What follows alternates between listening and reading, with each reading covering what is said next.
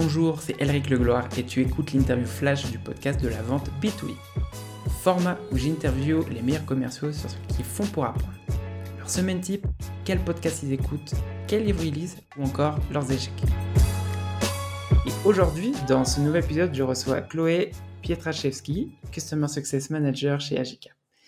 Donc, Chloé, quelle est ta semaine type de travail? Ma semaine type, euh, on peut pas vraiment dire que j'ai une euh, semaine type parce que chaque semaine et chaque jour même, on va dire, apporte euh, son lot de problématiques et de sujets différents.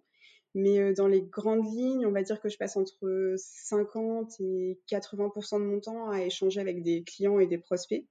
Donc, principalement sur notre outil de chat qui est Intercom et par téléphone. Le reste du temps, euh, c'est consacré à des missions qui permettent de faciliter euh, la vie de nos utilisateurs et améliorer notre euh, produit, à savoir la construction de ce qu'on appelle des matrices de passage sur Excel, la mise à jour de notre FAQ et aussi beaucoup d'échanges et de tests avec notre équipe produit pour permettre de mieux prioriser et développer les bonnes fonctionnalités en faisant des tests pour s'assurer que ça correspond à ce que nos utilisateurs veulent. Et après, du coup, euh, j'ai aussi pas mal de missions internes, on va dire, euh, dans la mise en place et l'amélioration des process, parce que nous, on est une start-up euh, encore assez jeune et qui grandit vite. Quand je suis arrivée, on était trois dans l'équipe Customer Success. Aujourd'hui, on est 12. Donc, il y a plein de choses à, mettre en place et à structurer. Donc, ça me prend pas mal de temps. Et du coup, je participe aussi pas mal au recrutement de cette équipe qui grandit et à la formation de tous les nouveaux. Et qu'est-ce que tu sais aujourd'hui sur ton poste de Customer Success? Que tu aurais aimé savoir quand tu as commencé? Que j'ai pas eu beaucoup de surprises parce que c'était assez euh, représentatif dans les offres d'emploi et dans les entretiens. On fait beaucoup de mise en situation, donc euh, ça correspondait vraiment à ce à quoi je m'attendais. Euh, je dirais qu'il y a quand même quelques a priori qu'on peut avoir sur le métier qui se révèlent pas vrais, notamment que le, le, customer success et même le customer care, c'est pas que de l'échange client. Il y a beaucoup aussi de travail de back office entre guillemets, de paramétrage et de travail de fond. Il y a autre chose aussi euh, qui est que le, customer care, en tout cas euh, chez Agicap, c'est pas du tout du support de niveau 1. On a souvent l'image de juste répondre sur le chat en, renvoyant des articles de FAQ tout fait. Là, clairement, c'est pas le cas du tout. On a vraiment des échanges, on met en place des solutions personnalisées, euh, etc. Donc, c'est beaucoup plus intéressant que ce qu'on peut avoir comme a priori et comme image au premier abord. Et euh, la dernière chose, je dirais, c'est que un bon niveau de service et une bonne relation avec des clients, ça peut vraiment rattraper beaucoup de choses. Euh, nous, on a des gens qui nous disent OK, euh, j'ai du mal à comprendre telle chose ou je peux avoir un souci technique sur tel sujet.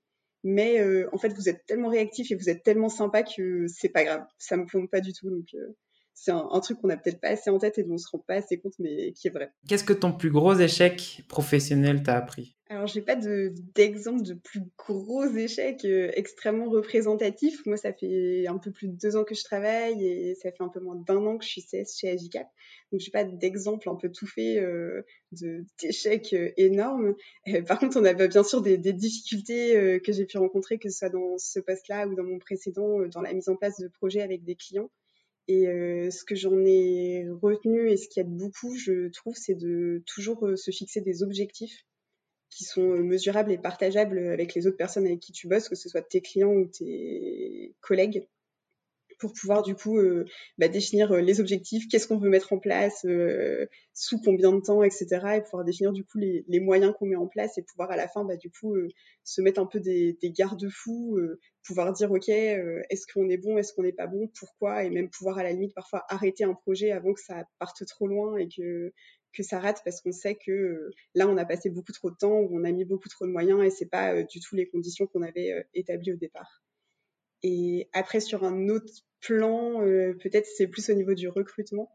Nous, chez Agicap, on a une période, on grandit beaucoup, donc on recrute beaucoup, et on a une période où on a eu plusieurs recrutements un peu compliqués de personnes qu'on n'a pas gardées parce que leur, recrutement, leur intégration s'est pas bien passé. Et ce que j'en ai retenu surtout, c'est de toujours distinguer la personne et euh, son travail.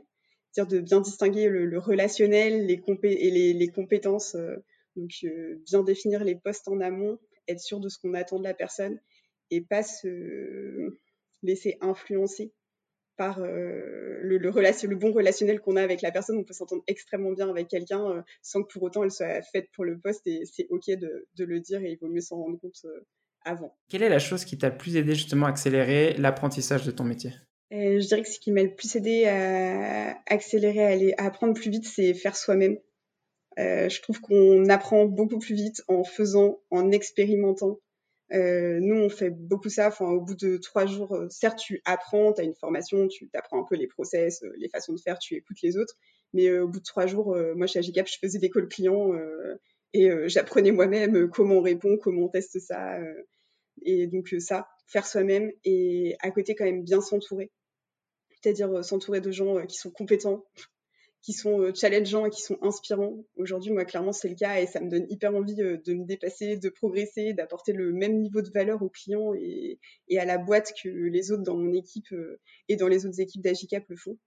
Donc ça, clairement, ça aide, ça pousse à, se booster et puis ça permet aussi, dès qu'on a des questions ou autres, de venir bah, poser la question à la bonne personne plutôt que de chercher pendant des heures. C'est bien de faire soi-même, mais il faut pas non plus réinventer, réinventer l'eau froide, ça sert à rien quelle ressource justement, et ça peut être livre, podcast, blog ou personne, du coup, euh, qui t'a le plus aidé dans ta carrière?